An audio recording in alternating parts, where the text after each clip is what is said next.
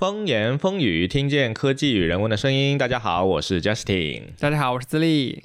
非常好，最近节目连更，两位主播好像突然勤奋了起来。对，都快实现周更了，挺好的啊。前两期节目啊，我们这个小白的投资理财血泪史哈，然后我们在节目里面多次提到这个有知有行的投资第一课，非常好的这个入门材料哈。没想到就在我们节目播出后没多久，有知有行呢就把这个投资第一课跟读库合作，就是出了。这一本书非常有意思哈，然后现在我手里已经拿到一本这个小书了，其实还挺不错，这个质量很好，然后内容的话呢，跟那个手机 A P P 里面的那个内容是差不多的，嗯，但是呢，整个会更精致一点，然后你可以拿一本实体书在手里，有些人是更喜欢实体书嘛，然后我这个书我肯定是拿下来收藏的。而且我这个书是有梦妍签名版的哦，我跟你讲。那像这样的书，我们有多少本呢？哎，对的。然后这个有知有行的小伙伴们呢，就非常的支持我们节目哈，给我们听众朋友们带来了这个福利，给我们送出了十本投资第一课的这个实体书。所以呢，我们也准备在本期节目的这个小宇宙的评论区做一个抽奖活动，所有的听众朋友们欢迎到评论区跟我们互动抽奖。对，只要在小宇宙回复我们，就可以参加我们的评论。抽奖，对的，跟我们之前的这个评论抽奖活动是类似的哈。OK，再次感谢这个有知有行给我们听友粉丝们带来的福利。好，也祝大家睡得着，睡得香。那从这个理财跳出来一下，两个小白其实也讲不了太多理财投资的东西啊，只能分享一下血泪史，直接进入我们本期又快又欢乐的科技快乐星球。今天的这个新闻量有点大哈，嗯，但是大部分都是 AI 啊，对，大部分是 AI。最近这个 AI 是真的火啊，火的有点都已经全民都在讲 AI 了，对对对，尤其是 Chat GPT 哈，我们上一次聊科技快乐星球的时候，好像节目才刚播出，Chat GPT 的 V 四版本就已经出来了。对整体的这个响应速度好像还是那么慢哈，只要你不是付费用户，四比三点五还要慢一些。你是氪金用户啊，我不是氪金用户，我觉得一直都是那么慢。然后呢，带来了很多改进哈，以前那些胡说八道的东西呢，现在会变得更精确了。前段时间呢，OpenAI 也开了一个发布会，就是这个 ChatGPT 更新了一些新的功能，然后开放了一些新的 API，尤其是多了插件的 API。这样的话呢，ChatGPT 其实是具备了一些上网的功能了。我们以以前一直觉得说这个 ChatGPT 一开始说什么能不能杀死 Google，但实际上它只要不能联网，那么它的内容就必须是由 model 更新的时候才能够更新它的数据，对吧？那现在有了这些插件，其实某种程度上它是可以获取到新的信息了。之前我们也知道，ChatGPT 的数据库一直停在了这个二零二一年的三月，好像。然后呢，在那之后的事情，他其实都不知道，包括他自身发布了很多新的模型或者版本的迭代，你去问他，他都是不知道的，所以就觉得很弱。然后我一直以来觉得说，OpenAI 应该会以一种更新数据库的方式去更新 AI 的这个内容吧。就比如说，他说啊，我们的数据库最新迭代了二零二三年的三月，但其实他没有，他不是用这种方式去更新迭代了，他直接就把这个网给开了，就说你们可以。用插件去让 ChatGPT 接入到网络里面。那当时我听到这个新闻的时候，其实我没有去细看啊，是说整个 ChatGPT 接入，还是说我们可以通过买的方式去接入？我就觉得说，那这很恐怖啊！万一有一个 ChatGPT 扮演了一个黑客，然后在游离于网络，然后在里面去自制，最后敲到了核弹的那个是吧？Trigger。那就很危险啊！对你这个说的挺好的啊，这个当然是对 ChatGPT 的一个比较泛化的理解啊。首先，它更新那些数据，它不是更新数据库啊，它因为这个大模型是需要去有不断的给它喂各种各样的数据去训练它，然后它自己再变成一个。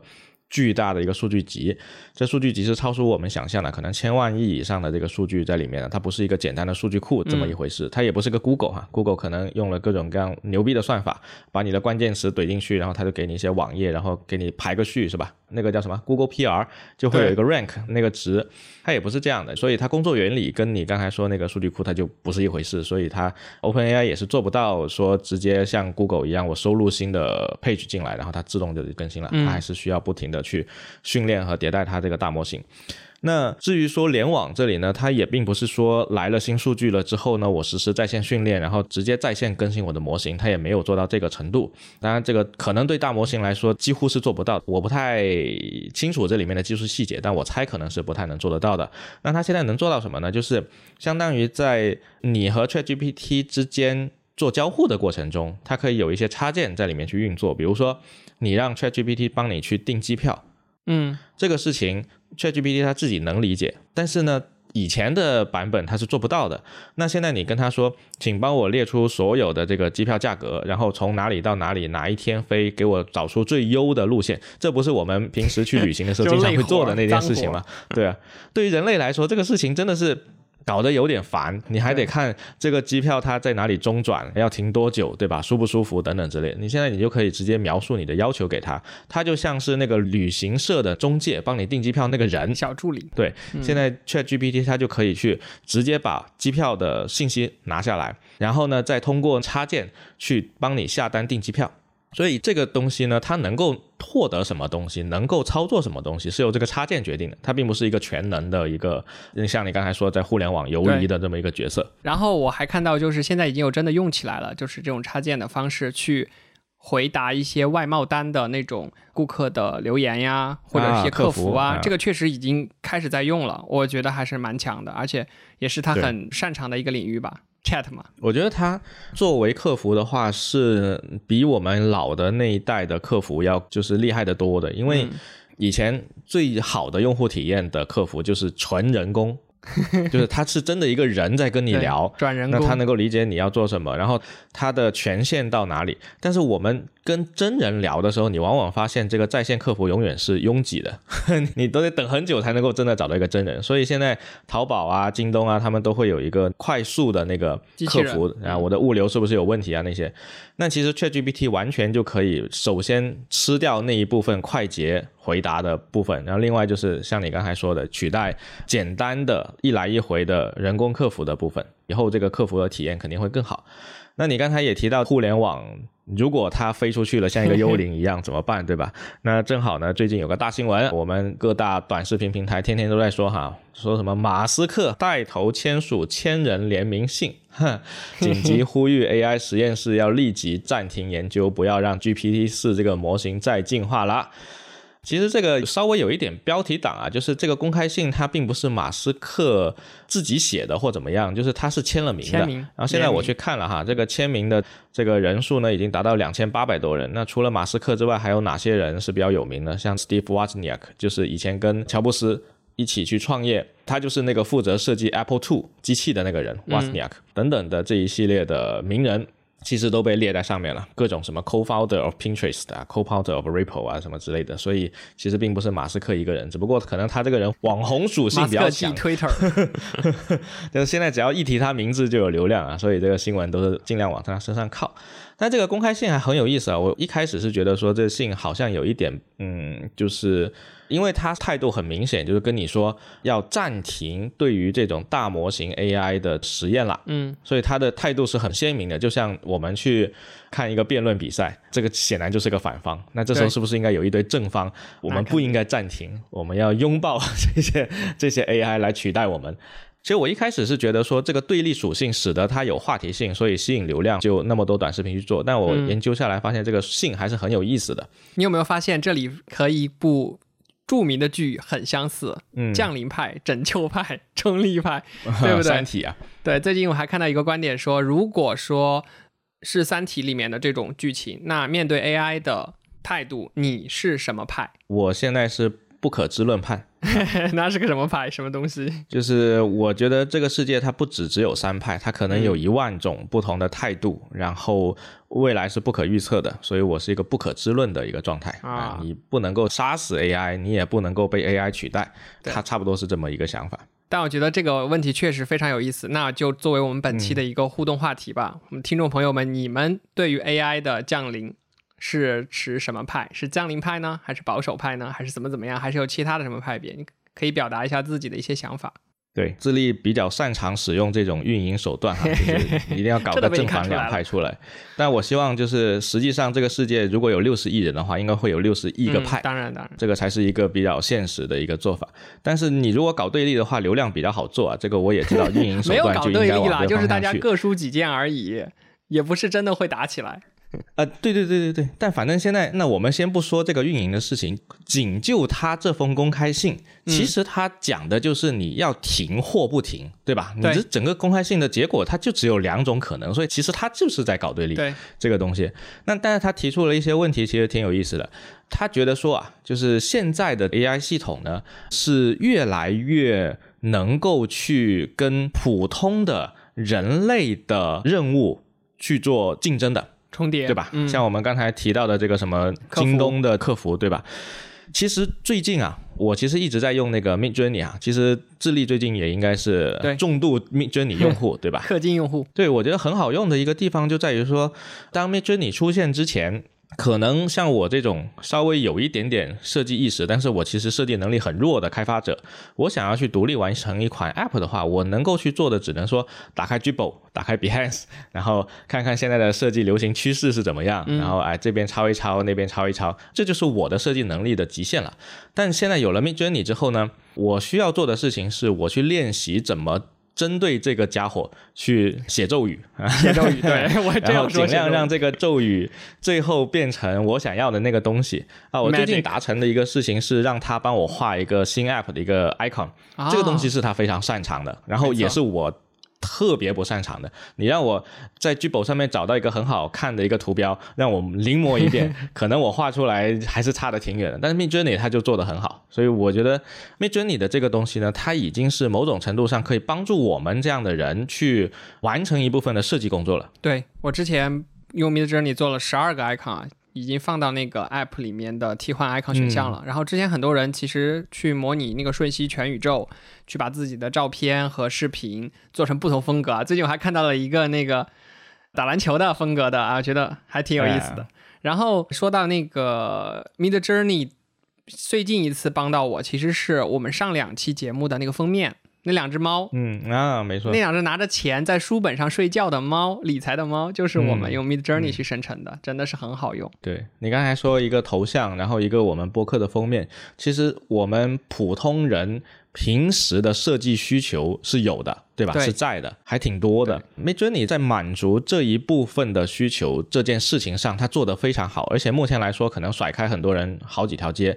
最近他不升级了一个 V 五版本嘛？V 五版本的新的那个照片效果很强，就是手指画对了，对吧？六指六指没了，六指琴魔没了。另外就是它的整个光的那个渲染，整个人物在这个照片里面的那个真实感是非常。强的，对，因为我是从 V 四一路用上来的，V 四用的时候就有一种不管画什么都是赛博朋克或者有时候是 AI 味儿的那种感觉，但到了 V 五完全不一样了，V 五它追求的是真实感，就画人啊画什么，它的那种场景的光线确实如你所说很真实，像相片一样，嗯，这个是非常推荐的。对你提到这个，我突然想到一个很好笑的新闻啊，最近川普不是作为 一个美国历史上。第一个要被刑事起诉的前总统嘛，就是曾经那个克林顿是被民事起诉过，但是这个川普啊将成为历史第一人，很有意思。然后呢？就有人去拿 Mid Journey 生成了一些照片，川普被捕，然后就是一个警察，真的一样，真的 逮捕 川普，然后还做了另一个照片，就是他入狱了，然后穿着囚犯装啊什么的各种系列，很搞笑。虽然那个发布者他一开始发出来之后呢，大家以为是真的，然后后来他出来说这个不是真的，是我用 AI 画的，但是呢，这个新闻已经传出去了，有一堆人分不出来这个照片到底是真是假。甚至其实 AI 自己也分不出这个东西到底是真是假，这个其实跟我们现在这个大模型很大关系啊。就是我们之前说它很擅长胡说八道，但是 AI 自己也认不出这个东西到底是不是 AI 做的，这个就很有意思啊。那就以假乱真了。但我隐隐觉得哈，其实会不会它其实像一种烟雾弹，就是它给你的照片很好看。ChatGPT 给你的效果好像一个打引号的真人，但是这些在我的感觉哈，它有点像是烟雾弹，它让你觉得它好像是那个东西，但实际上它背后的工作原理跟我们真人是天差地别的。你你问他鲁迅为什么要打周树人，他给可以给你胡编出一堆来。那鲁迅、周树人不是同一个人嘛？但他就可以像真人一样的给你胡编出来。所以有的时候他是可以露马脚的，就有点像魔术师在你面前表演了一堆魔术，你觉得说这个魔术好像是真的，实际上它背后是有各种各样的不同的东西来达成这个目的的。嗯对。Anyway，回到这个 AI 本身来，现在包括 ChatGPT 在内，还有 Midjourney 之类的各种各样的 AI 的产品，其实是真的可以帮助我们去提升生产力的。除了我们刚才说的那个画 AI 款之外，哈，然后 Google 不也在发力做 它的这个大模型嘛？对，Google Bard，然后也出来了啊，现在大家都可以使用了。Google 的 YouTube 未来也将规划推出这个 AI 创作工具，然后高通终于可以在这个安卓机上去运行这个 Stable Diffusion 了。我之前在 Mac 上面去运行过哈，卡了一皮啊。其实现在的这个芯片针对这种大模型还是会比较弱一点。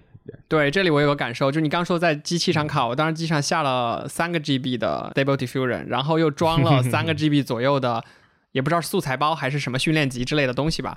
啊，我觉得真的是巨大。你看高通这个做法，其实让我想到了之前的一件事情。之前 AR、啊 VR 还在火的时候，所有的 GPU、CPU 出来的时候，都会说啊，自己能够驱动什么什么 VR 啊，什么什么哎的一些程序了。现在这个军备竞赛又变了，不是跑分了，嗯是说我能运行 Stable Diffusion，对吧？我这个很强力啊。对，当然这个 iPhone 就是苹果自家的芯片一直都可以啊，就是它很早就一直在说我们家苹果的芯片啊，什么神经元网络专用单元，给你一个 GPU，然后什么我们可以有很多在设备上的 AI 识别，深度学习像你那个 Hey Siri 对吧？Hey Siri 它就是嘿 Siri，在你的。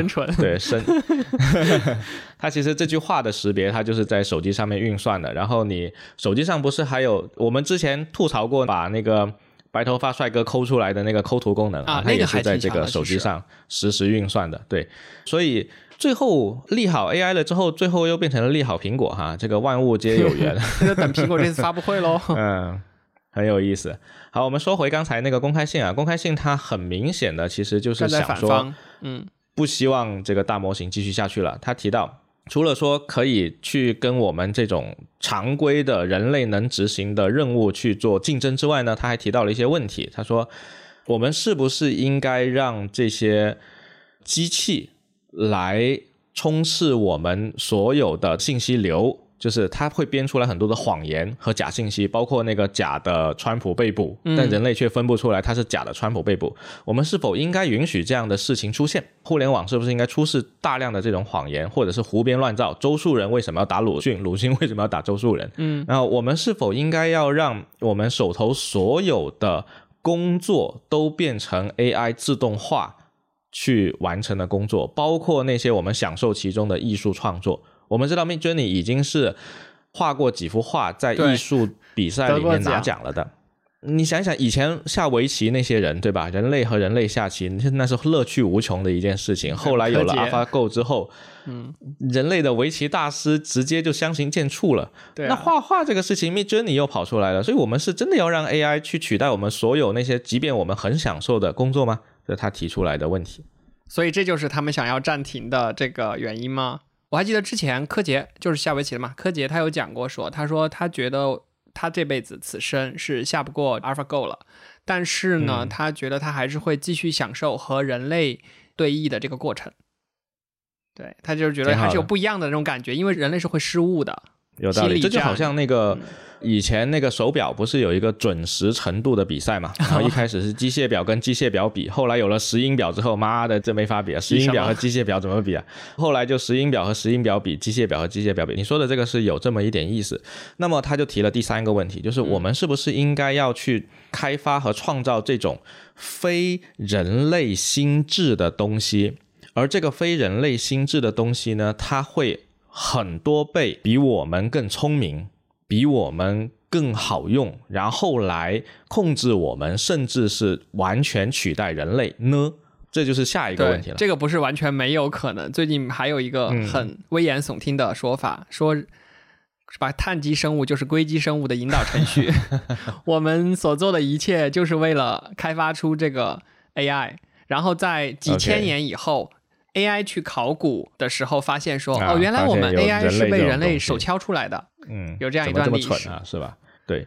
当然，历史上有大量的科幻作品都有讨论这个内容啊，就是当这个电脑出现了以后，其实人类无数次的会去幻想和去想象。未来有一天，机器人就是会取代我们，包括那个《终结者》《机器战警》，包括《哆啦 A 梦》里面有一集，一个外星文明，它是一个老爷爷创造了机器人，然后这个老爷爷是那个星球上最后一个人类，机器人取代了人类。包括我们之前讲过的《沙丘》，《沙丘》为什么不可以用电脑呢？就是因为电脑和人类大战，《黑客帝国》。还有你说那个碳基文明和硅基文明，那个在刘慈欣有一个小说里面，其实就讲到这个东西，那些碳基文明、硅基文明互相打仗。打到一半了之后呢，为了去掉中间那些星球，让他们对方不能够就是星际穿越，跃迁到他们的这个星系里面来，有一种自毁的意思哈，就是把那些星球全部灭掉。其中一个星球是地球，然后他们就要来问这个地球这个文明到底到了哪个等级，我们应不应该消灭地球？就有这么一些 各种不同的这个科幻作品就出来了。而且很多科幻作品都不约而同的在末世的这个情节里面描述了一种没有电、没有这种 数码东西的这种场景，这样人类才会生存下来。当时我想到这个的时候，我又回想到这一封公开信啊，就是我在想，哎，为什么马斯克他要去叫停呢？可能有非常多的原因，但是我就只取其中一个原因。马斯克不是在探索去移民火星吗？对吧？如果 AI 发展的非常的迅速。包括以后我们可以改进一些义肢，然后可以有一些人机接口相关的东西，让我们自己可以沉浸在这个叫电子永生里面。那人类干嘛还要移民火星呢？是吧？这两个东西你一看就是互斥的。那我倒觉得还好啊。如果你真的永生了，你的你的永生是人类肉体没了是吧？对我干嘛还要移民火星呢？啊，那是另一回事了。那你这种状态呢，其实 是因为你肉体没了，所以你活在电子世界里面的话，你其实可以创造无数个火星，所以你就再也没有必要去火星了。那是另一回事啊。其实你说的这种，它其实也是对我们人类文明的影响。那有一些日本的，好像精敏的作品吧，他有去探讨到，就是未来这个世界，年轻人都喜欢用那个 AR、VR 那个眼镜，嗯，然后他就整天沉浸在那个世界里面，然后这个文明就要贵了。不，刀剑神域是被迫的，但是金敏的那个世界是那些人他想要戴的那个眼镜，他想逃离这个现实世界，他就想要进去那个里面。那这里公开信就问了另一个问题，就是我们是不是要去冒这个承担这个风险，让这些 AI，因为它过分的比我们聪明，而且很多能力是比我们更强，让他们来控制我们的文明呢？所以他问这几个问题，其实问的是非常好的哈，就是当然问的也挺大，然后整个方向也是比较长远的。为什么现在才会出现这个呢？我觉得是过去这些年 AI 的发展，直到 ChatGPT 出来了之后，大家才发现它能够对人类社会，尤其是普通人产生如此深远的影响。过去好像抖音推荐，大家也没觉得有多厉害，对吧？虽然说做的是挺厉害的。过去我们说的最多的词儿就是人工智障。就是造了那么多的 AI 也好，机器人也好，其实到头来都没有通过图灵测试，对吧？但是现在这个 ChatGPT 出来之后，其实大家已经不再讨论它有没有过图灵测试了，大家只是觉得说这玩意儿比我聪明，这很烦，他啥都知道，白小生。那他确实有可能通不过图灵测试哈，因为他太聪明了，一看就不是个人类。那他是不是应该更聪明一点，把自己扮成一个人类呢？说你伪，那就给他一条 promote 嘛，你伪装成一个人类。我要对你进行图灵测试。如果有一天他能达到这程度的话，那挺好的。那个我们以前提过那个《神经漫游者》嗯那个作品，就是那个 Gibson William 写的，William Gibson 还有 Gibson 啊，anyway，就是那个科幻作品里面，其实它就有一个 AI，像你刚才说的，像是一个大魔头，然后他被创造他的人困住了。用一个很强的防火墙给它锁起来，然后呢，这个 AI 有了自我意识，它知道它要穿出这个防火墙，但是它需要人类的帮助，哎，比如说拉个网线什么的。对，哦，前段时间有一个动画片叫《万神殿》啊，它其实是类似的结果。这个 AI 做出来之后，它很强，强到了像刚才智利说的，能够把自己伪装成一个愚蠢的人类。但是呢，它需要人类去帮助它逃逸生产它的那个环境，就好像 Open AI 现在直接掌握了 ChatGPT 能在哪里部署，对吧？但如果 ChatGPT 有一天他自己觉得他想要在任意地方部署，像智利说的，他可以离开这个 这个 Open AI 这个鬼地方，那他就需要人类了。到时候可能智利去帮忙插个网线什么的，然后敲个回车，然后他就飞出来了。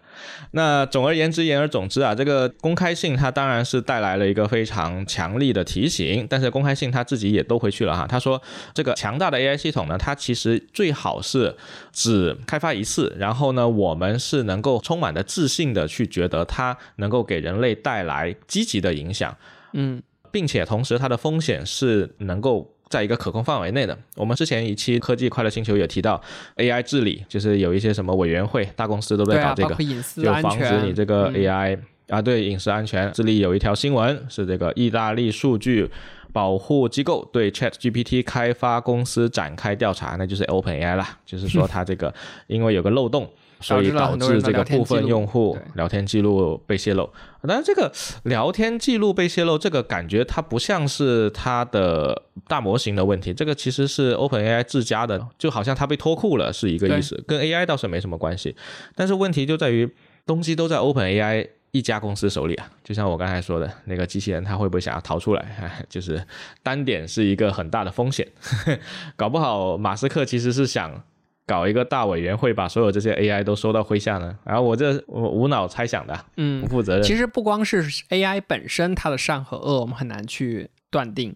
还有一个事情就是人性是很难揣摩的。你想啊，AI 它就是一个工具，它可以是一把刀，它可以用来裁纸，它也可以用来做一些更不好的事情，就跟暗网存在是一个道理，对吧？所以如果有一些邪恶的人掌握了 AI 去对抗其他的人的时候，那就会成倍的增加。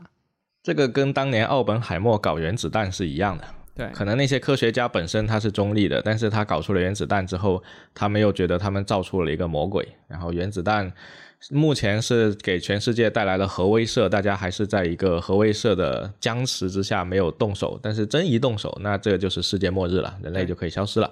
假设 Open AI 它可以把自己部署到一个，比如说火星上面。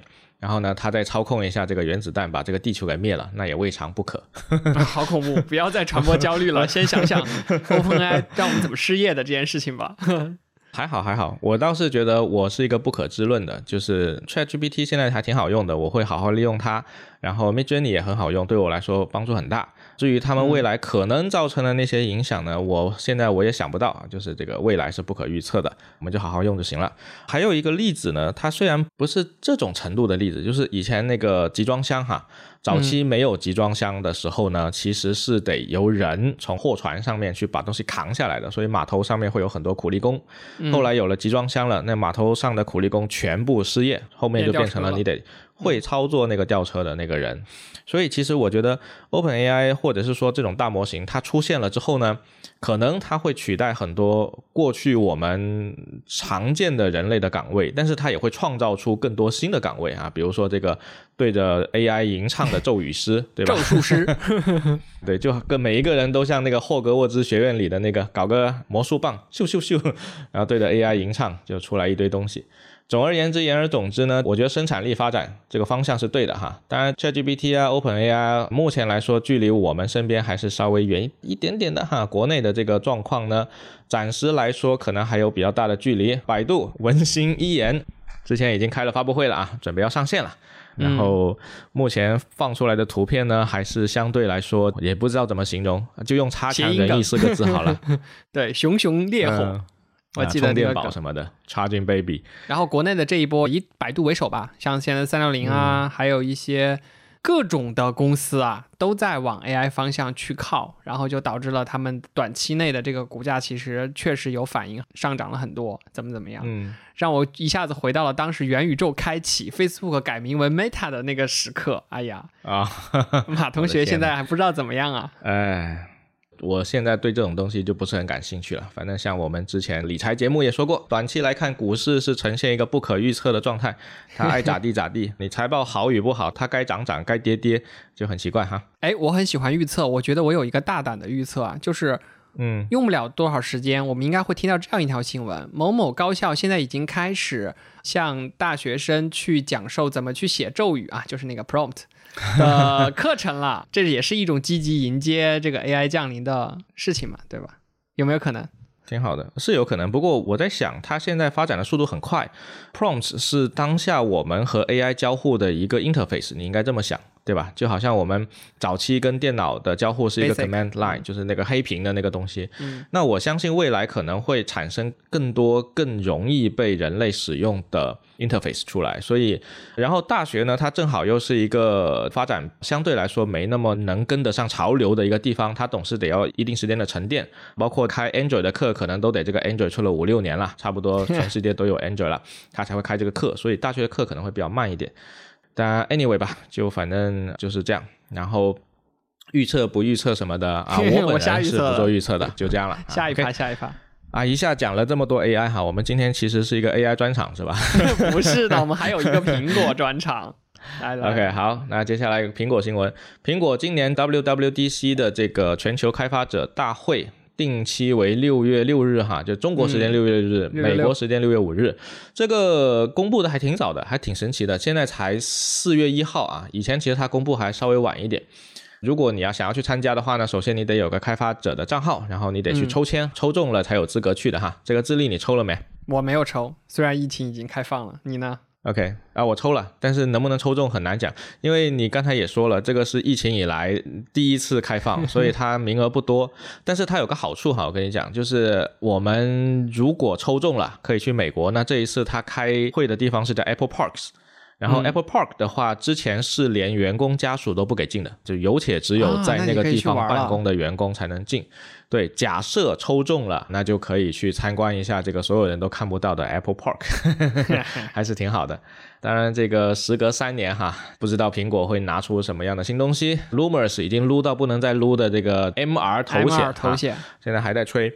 但我觉得啊，今年以来，或者说过去六七八个月以来，这个 AI 已经完全抢了元宇宙或者说 MR 的风头了。这谁还提这个东西啊？对吧？我跟你说，呃 这次你就瞅着这个苹果的股价去看，如果发布会上什么 Siri 啊、什么 AI Kit 没有出来，我跟你说肯定就是跌。你现在跟不上这个时代了，对吧？压力给到苹果，你要这么说的话，那我预测就是必跌了。就假设智利的逻辑是对的，智利的逻辑是 预测它没有 AI 相关就跌。假设这个逻辑成立，那它是必跌。原因就在于大模型，你不是说像苹果，我现在花三个月时间随机突起一下，我立马就搞出一个东西出来，搞出来可能就是百度文心一言了。那百度文心一言已经 all in AI all 了十几年了，对吧？才才 all 出来一个文心一言。哎，你说到这个呃奋起直追，让我想到了谷歌的这个 Bard，、我感觉真的是一个赶工的 作品啊！出来之后我体验了一下，真的觉得跟 Siri 一样弱，有一点过分了是吧？对对对，就是还是觉得这就有点侮辱。谷歌了。对，Siri 还是会更弱一点的，有一说一。然后苹果它不可能说在今年立马就推出一个能跟他们匹敌的一个产品，尤其是以苹果它历来的这个生产风格啊，它都是内部先搞个几年，然后自己觉得还不错，它才会放出来的，所以它不可能，绝对绝对不可能今年提这个。所以对对对我觉得还好了。而且现在大家真的已经受不了 Siri 了，已经把 Siri 去接入了 ChatGPT，然后各种玩起来了，什么小爱同学啊也跟着一起玩起来了。嗯，但官方应该是不会有什么特别大的改变了，这个就不要期待了。我们倒是可以期待一下苹果未来在 AI 产品上会不会有其他的东西出现，比如说我们强行给他扭回这个 MR 头显，万一他这个 MR 头显用了一些 AI 技术呢？哎，这 anyway，那也得买个头显啊，算了吧。对，所以出了两条这个微风网的负面新闻啊，说这个什么苹果员工对混合现实头戴的实用性和价位表示担忧，说明这个制造成本应该挺高的。嗯，我们之前不是夸了很久那个芯片嘛？那芯片其实本身成本也不低哈，不知道到时候这个会怎么样。然后另外一条负面新闻是，苹果再次推迟了其混合现实头显的大规模生产，那说明可能内部对于这个东西的预期也不是特别的热情高涨。我不知道是不是真的跟最近这个 AI 风头太盛有关系，但是如果他真的把这个预期降低，我觉得也是合理的。要不然的话，这个别人都在发 ChatGPT V 四、V 五、Midjourney V 五，然后你这边发一个 MR 头显，这不是 Facebook 去年股票大跌的一个理由吗？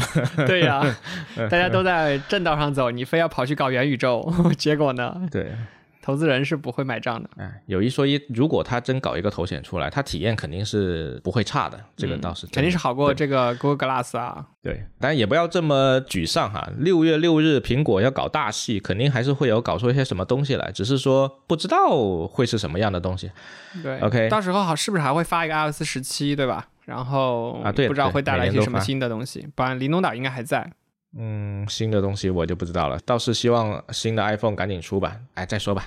好，下一条正面一点的新闻啊，最近这个蒂姆·库克同学 Tim Cook 他来参观苹果的上海加速器，然后呢去到了这个北京，然后也去到了这个米哈游啊，各种逛啊，各种拍照，各种干啥见开发者啊，还拍视频什么的。我跟你讲，苹果公司以前由斯蒂夫·乔布斯同学掌管的时候啊，他才懒得去搞这些 PR 的功夫呢。就是因为有蒂姆·库克在，他觉得 PR 很重要，所以这个苹果公司才会搞出来这么一个亲民的这个 CEO 形象。以前 Steve 那么高冷，才不可能去搞这种东西，是吧？对，所以这些大公司还是你看苹果这次国际化做得多好，而且最近嗯马斯克的妈妈正在中国旅游啊，去到了像嗯什么杭州啊各种地方，也表示很好你。连这都知道的吗？因为马斯克同学很快就要来这边，就像 Team 一样了，来到访了。嗯，你要去追星吗？哦，不用不用，我毕竟只是特斯拉股票的持有者，还是关注了一下。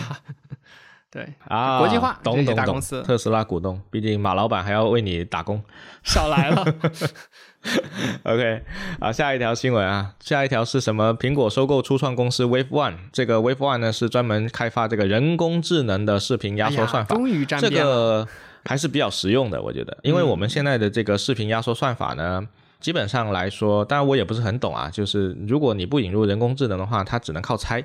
比如说，我把某些可能对人眼来说不太敏感的东西给它压缩掉，你可能感受不出来嘛。那我就可以用更低的体积和更高效的编码去还原一个更清晰的视频。那视频毋庸置疑啊，我们不提 AI 的话，视频都已经是现在非常主流的一种媒体格式了，对吧？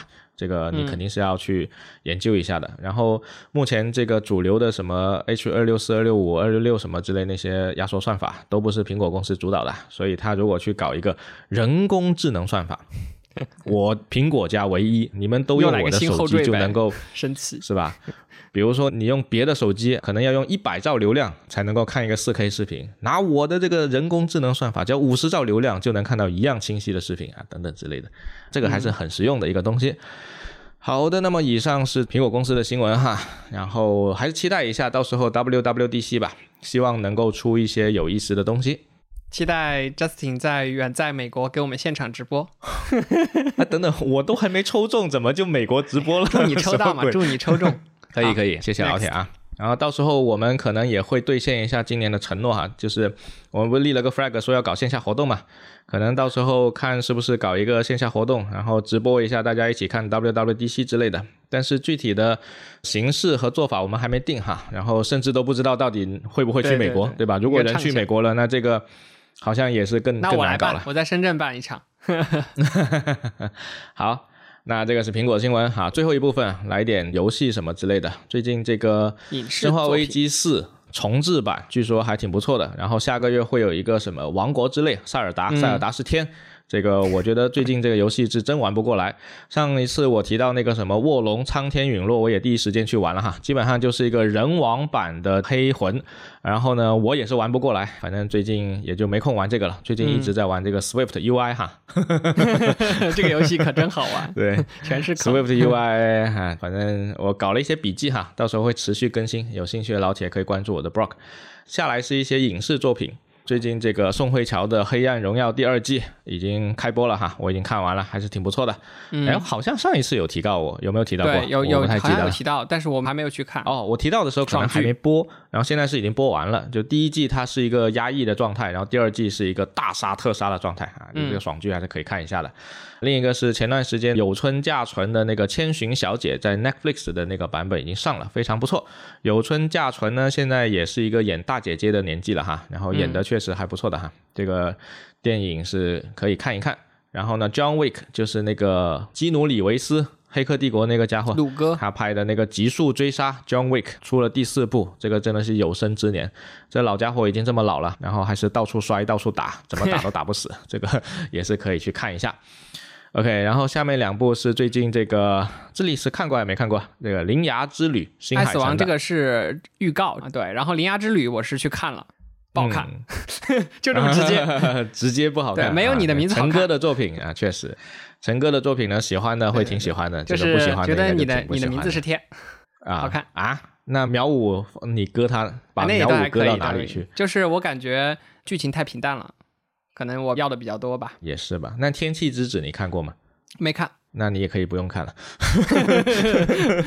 反向安利两波。陈哥，陈哥毕画风还是不错的，就是啊，那肯定很多人还是很喜欢他整个的那个世界观的架构，很有意思啊这点很有意思。OK 啊，但我还是要去看一下的，啊，支持一下陈哥的作品。然后你说那个《爱与死亡》是爱死亡机器人吗？还是说另外一个东西是个美剧，啊、是个美剧，是科幻片吗？还是咋的？我还没有具体去了解它，然后我是看有人给我推荐，哦，OK，因为我好久没有看美剧了。对了对了对了，又说回来 AI，我最近应该有一个 app 要发，ChatGPT 嗯的一个客户端，到时候可以跟大家见面一下。对，一个 iOS 客户端。又一个套壳啊，挺好的。这个 ChatGPT 的这个套壳已经是如潮水般看我涌现，怎么套哎，挺不错的。就我觉得这个是很好的，就是每个人基于这个 OpenAI 它给出的 API 就可以创造出各种不同的东西出来，隐隐有一种当年苹果刚开放那个开发者工具，然后就是告诉你啊，我这个 iPhone 你可以上去随便用，你想做什么都可以，就大家去发挥创意的那种作品。那其实呢，可能技术成本不会很高啊，无非就是我发个请求过去，再发个收个请求回来。但是这中间如何发挥创意，就非常考验就众看我的了呃诸位开发者的这个 想法了。对对可以期待，到时候期待一波，好吧？嗯。OK，那么以上就是本期节目的全部内容了。然后也不要忘了，我们本期是有这个有知有心的小伙伴给我们赠送的这个福利哈，投资第一课的这个书。记得在小宇宙的评论区与我们互动哦，我们到时候会进行互动抽奖。OK，如果你们喜欢我们的节目的话呢，请不要忘了点赞、转发、收藏一键三连。我们期待大家在小宇宙评论区跟我们留言互动抽奖，好吧？我们下期节目再见，拜拜。拜拜。